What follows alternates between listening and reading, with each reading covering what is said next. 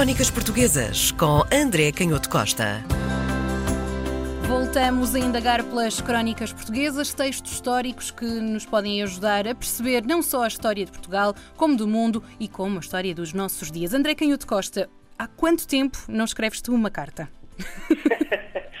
Sim, agora escrevemos mails, não é? De facto, há verdadeiramente, há verdadeiramente muito tempo que uh, não escrevo uma carta. E é uma, é uma arte, uma bela arte, que corre o risco de se perder e é uma pena. E vamos trazer eh, hoje então cartas. Que cartas são estas? Que importância têm? Sim, é, são cartas, é uma compilação de cartas, estamos a falar de um livro publicado recentemente, é utilizado uhum. pelos historiadores, uh, mas é um livro publicado em 1981, da Imprensa Nacional Casa da Moeda, uhum. e são um, as cartas de Alexandre Guzmão, elas foram compiladas pela André Rocha, uma, uma professora de, especialista também em epistologia, em epistolografia do século XVIII. Uh, Andrei Rocha, disseste tu? Sim, sim. Ah.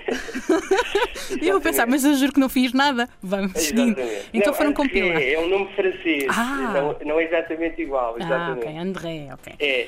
E, e portanto, estas cartas um, pertenceram a um secretário do rei Dom João V, uhum. mais ou menos famoso, chamado Alexandre de Gusmão. Uhum. E, e, no fundo, temos um livro que são transcrições de cartas.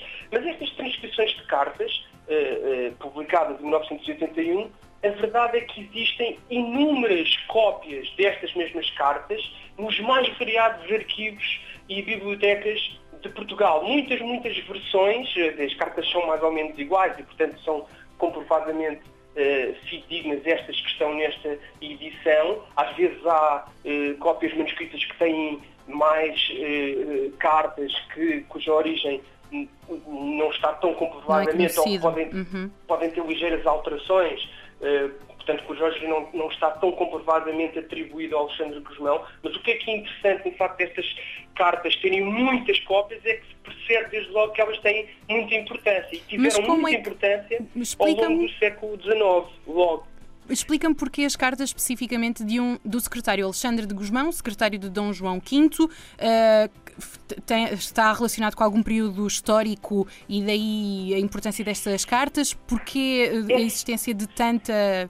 Tem sobretudo a ver, tem sobretudo a ver com o tom das cartas hum. e com o, o, emissor dessas cartas. Estamos a falar de um secretário do rei, mas que nem sequer era formalmente secretário de Estado, portanto era um secretário particular, mas que na década de 1740, e sobretudo quando o rei começa a adoecer, ele era um indivíduo brilhante, este Alexandre Guzmão, que tinha estudado em Paris, tinha ido com um embaixador português até à corte de Paris, tinha completado lá os seus estudos, depois vinha, tinha também confirmado na Universidade de Coimbra os seus estudos em Direito, eh, e ganha um enorme prestígio intelectual na corte, mas com eh, o, o, uma certa doença do rei, ou pelo menos o envelhecimento do rei na década de 1740, ele ganha um enorme poder. E estas cartas demonstram um tom, uma ironia, uma altivez para algumas das principais figuras da corte que são uhum. absolutamente surpreendentes e que acabaram por funcionar depois durante todo o século XVIII e durante grande parte do século XIX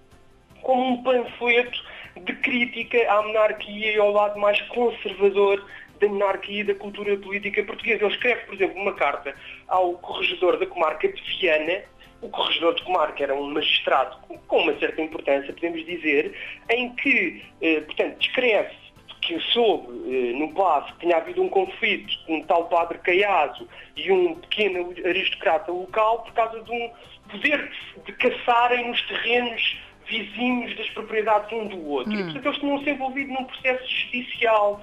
E o Alexandre não escreve ao corregedor, num tom bastante azedo, um, sabendo que, de facto, era uma matéria de grande futilidade, manda convocar a Câmara, chamar os sobreditos envolvidos no, no assunto, portanto, o padre e o aristocrata, para assinarem na Câmara um documento um, em que uh, se comprometiam a não voltar a disputar aquela questão e como castigo ficavam um, proibidos durante seis anos de uh, portanto, se ocuparem do divertimento da caça por terem incomodado inutilmente os povos e ocupado desnecessariamente as justiças com aquela questiúncula. E, portanto, estamos a ver o tipo de reações e, e que o Alexandre Guzmão eh, foi criando por escrever desta forma em nome do rei. Ele escreve depois também outra carta muito interessante a um grande aristocrata, o quarto conde de União, um, Dom Rodrigo Xavier Teles de Menezes, uma das principais famílias da, da corte no século XVIII, que, cuja origem uh, vinha, o título vinha de, de, desde o século XVII, pelo menos, embora a, família fosse até mais antiga, algumas das, das origens familiares fossem até mais antigas, e ele aí repreende o, o, o quarto conde de União, porque um criado tinha sido apanhado com um castinho de relógios ingleses, eh, com portarias assinadas pelo quarto conde de União, portanto, contrabando com autorização do, do, do senhor conde. conde, que lá vinham os relógios, um, os relógios ingleses. Então o Alexandre Guzmão não está com as medidas e diz que por agora a sua majestade manda cumprir as ordenações do reino, ou seja, não fazer contrabando e respeitar as leis normais da alfândega. E como penitência, faça ler cada dia ao seu secretário, portanto, o Conde de União mandasse ler ao seu secretário 15 ou 20 parágrafos das ordenações, que era no fundo as leis do, do, do reino, a que Vossa Excelência assistirá por espaço de seis meses. Isto era uma coisa, eh, para nós hoje às vezes se calhar era difícil perceber o que está aqui, mas isto era de um, um nível de ironia que um aristocrata receberia com toda a certeza da forma eh, mais, eh, mais humilhante possível, não é? Um Ser puxão de orelhas que ninguém quer receber. Exatamente, ler-se as ordenações do, do reino, 15 ou 20 parágrafos por dia, durante seis meses, para que ele aprendesse eh, que devia de respeitar a lei, apesar de ser um grande aristocrata. Crónicas Portuguesas, com André Canhoto Costa.